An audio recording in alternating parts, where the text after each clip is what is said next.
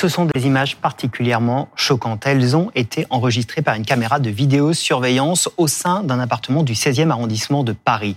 Trois hommes qui se font passer pour des livreurs et qui vont braquer une nounou et un enfant de quelques mois le temps de cambrioler les lieux. Ce type de cambriolage a eu lieu à trois reprises en quelques jours à Paris et ce phénomène s'étend bien au-delà de la capitale. Qui organise ce type d'action violente? Comment ce phénomène s'est-il développé? Toutes les explications, le décryptage dans un instant, mais d'abord, retour sur les affaires de la semaine avec Elisa Tran. La scène a été filmée par la vidéosurveillance du propriétaire de l'appartement. Mardi, dans le 16e arrondissement, une nourrice ouvre la porte à trois hommes déguisés en livreurs. En quelques secondes, elle est plaquée au sol et bâillonnée. Les cambrioleurs repartent avec une montre de luxe. Même arrondissement, à 48 heures d'intervalle, une personne âgée a été séquestrée chez elle avec sa femme de ménage pour de l'argent et là encore des montres de valeur. De plus en plus, les cambrioleurs n'attendent plus que les logements soient vides. Les actes de violence sur leurs occupants sont en pleine augmentation. C'est la définition du homejacking. En bande, ils viennent à 4 ou à 5. Ils font du repérage, ils montent dans les étages. Et, généralement, là, on a un nouveau mode opératoire qui se fait passer pour euh, une prestation de service, un livreur euh, de colis, un, postier. Les communes rurales sont elles aussi concernées. En Seine-et-Marne, au mois de mars, un père de famille a été frappé devant son fils pour une Rolex. Au mois de mai, un septuagénaire était ligoté lors du cambriolage de sa maison à Ozoir-la-Ferrière.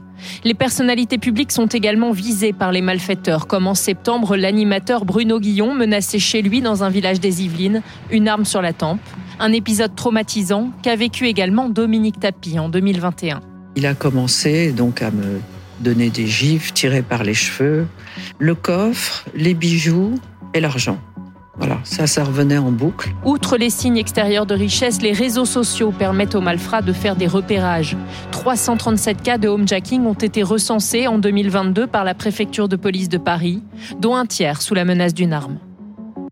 Et avec nous pour essayer de décortiquer, de décrypter ce phénomène, Alain Bauer. Bonjour, merci d'être avec nous. Vous êtes, je le rappelle, professeur de criminologie au CNAM, responsable du pôle sécurité et défense. Vous êtes l'auteur de nombreux ouvrages, le dernier, l'encyclopédie du crime au cinéma aux éditions Grunt on est marqué par ces images. Je voudrais d'abord qu'on les re-reprenne, qu'on les regarde et qu'on les décrypte avec vous.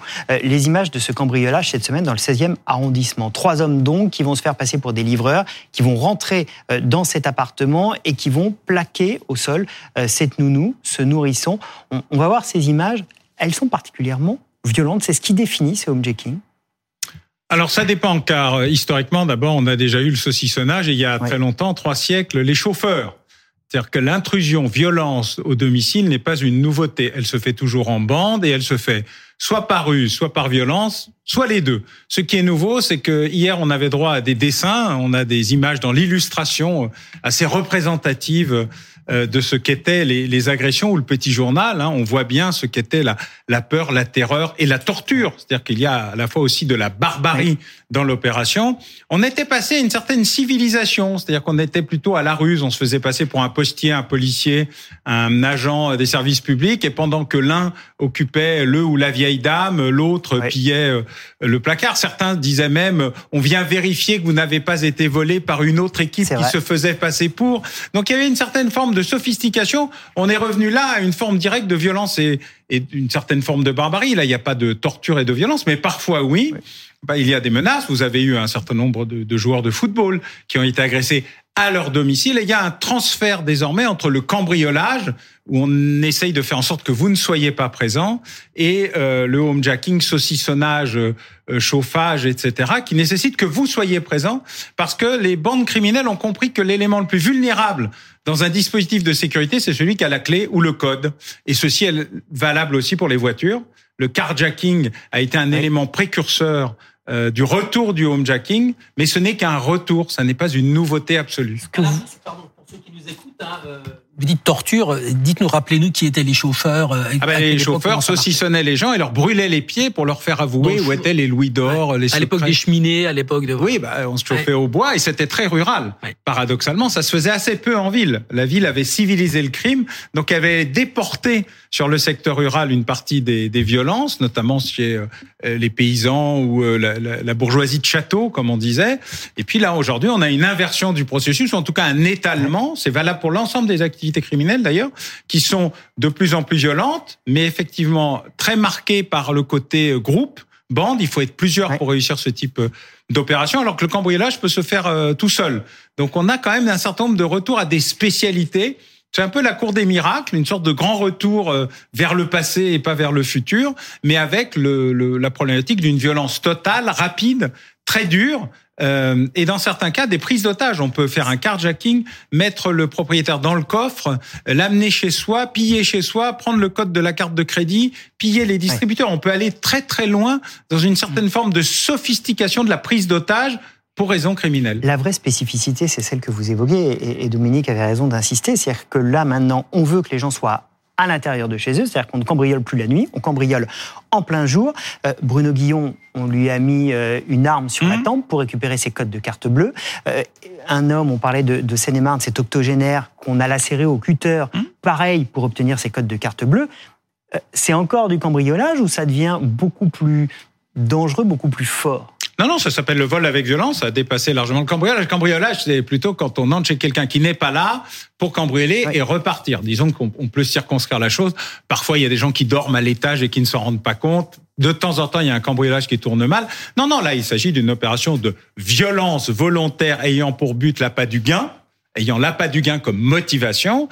Et donc, tout est pensé pour que le propriétaire ou les locataires, les résidents soient présents dans le véhicule comme dans les logements. En fait, c'est un effet pervers de ce qu'on appelle la prévention situationnelle, car il y a quelques années, on a essayé de mieux préserver les véhicules et les domiciles parce qu'ils étaient de plus en plus volés et que les assureurs en avaient marre de payer pour ce type de vol ou de dégradation. Mais du coup, on a créé une vulnérabilité nouvelle entre les deux, et donc arrachage de colliers arrache, vol de téléphone portable et vol au distributeur automatique de billets. Et puis une toute petite partie euh, résiduelle mais très violente qui a été bon bah si on n'a pas la clé ou le code du système d'alarme, on va prendre le propriétaire qui lui-même va pouvoir tout déverrouiller et même aller au-delà, passer du carjacking au homejacking ou du homejacking au carjacking puisque dans certains cas, on prend la voiture pour aller à l'appartement, dans d'autres, on attaque l'appartement et on part avec la voiture. Qui sont ces individus? Parce que on voit comment il travaille. Euh, pour euh, la Seine-et-Marne, l'octogénaire, ils avaient trouvé sur les mm. réseaux sociaux des photos de lui. Ils avaient vu qu'il avait une montre de luxe. Et du coup, ils s'étaient dit, on va pouvoir aller chez lui. Qui sont? Ce sont des jeunes, ce sont des réseaux très structurés. Qui se cache derrière Ce sont des bandes jeunes et structurées. En fait, euh, voilà, c'est un processus. la réponse dans la question. C'est un glissement vieillesse technicité par l'absurde et la violence, la barbarie. Ils sont plutôt jeunes, ils sont très attentif à tout ce qui se passe sur les réseaux sociaux. Et c'est d'ailleurs pour ça que je passe mon temps à expliquer que faudrait peut-être se restreindre, euh, que l'exposition permanente de son intimité est un danger euh, permanent, les photos de l'intérieur, les photos de la famille, les photos euh, qui permettent la localisation, bref, il y a beaucoup d'éléments qu'on donne sur les réseaux sociaux, on, se méfie beaucoup de l'État à juste titre pour son intrusion dans nos vies privées, mais alors nous-mêmes, on déverse massivement des éléments qui peuvent se retourner contre nous euh, dans certains cas.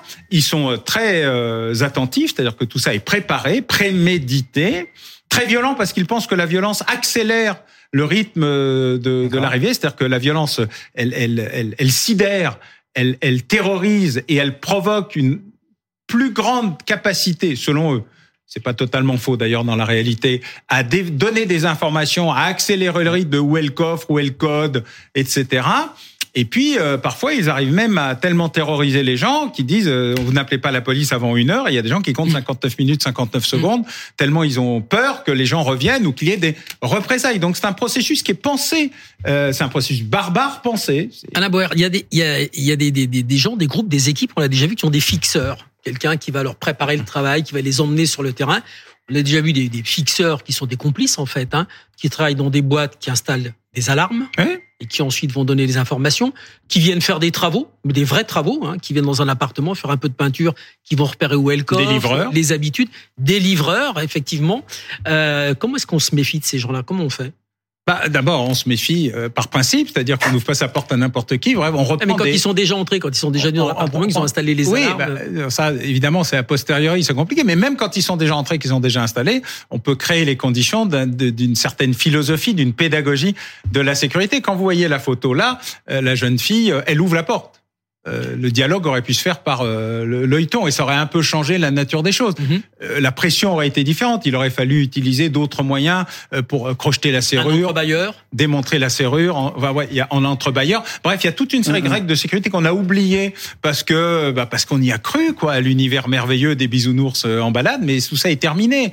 si ça a jamais existé d'ailleurs. Ce qui est frappant aussi, c'est que ce phénomène, et c'est vous qui allez nous, nous dire la réalité, il est en augmentation partout et il est en augmentation, j'ai envie de dire, chez toutes les victimes potentielles, des gens connus et des inconnus. Oui, alors ça a déjà été le cas, on s'en souvient pas, mais un ministre avait été saucissonné chez lui, un ancien ministre saucissonné chez lui il y a quelques années. Vous avez rappelé à très juste titre l'affaire euh, du couple Tapi. Et, en fait, la célébrité, euh, non seulement n'empêche pas euh, l'agression, mais attire comme le clinquant sur les thèmes. Ils ont beaucoup d'argent, ils ont beaucoup de montres, ils ont beaucoup de les joueurs de football, etc. Donc tout ceci modifie un peu la vision qu'on a de la visibilité de la réussite, de l'information sur les localisations et du fait qu'on va tout montrer tout le temps, euh, la voiture, la Ferrari, la Maserati, la Rolex, et euh, on n'oublie évidemment pas Madame Kardashian euh, lors de sa visite à Paris dans son hôtel où le gang était là, des gangs de troisième. Mais à la rigueur, les, personnes, les personnalités connues, on se dit elles ont de l'argent, les sportifs, je mhm. dis pas que c'est légitime, mais on peut comprendre le mécanisme. Mais c'est que ça se répand chez des inconnus, chez des gens comme vous et moi.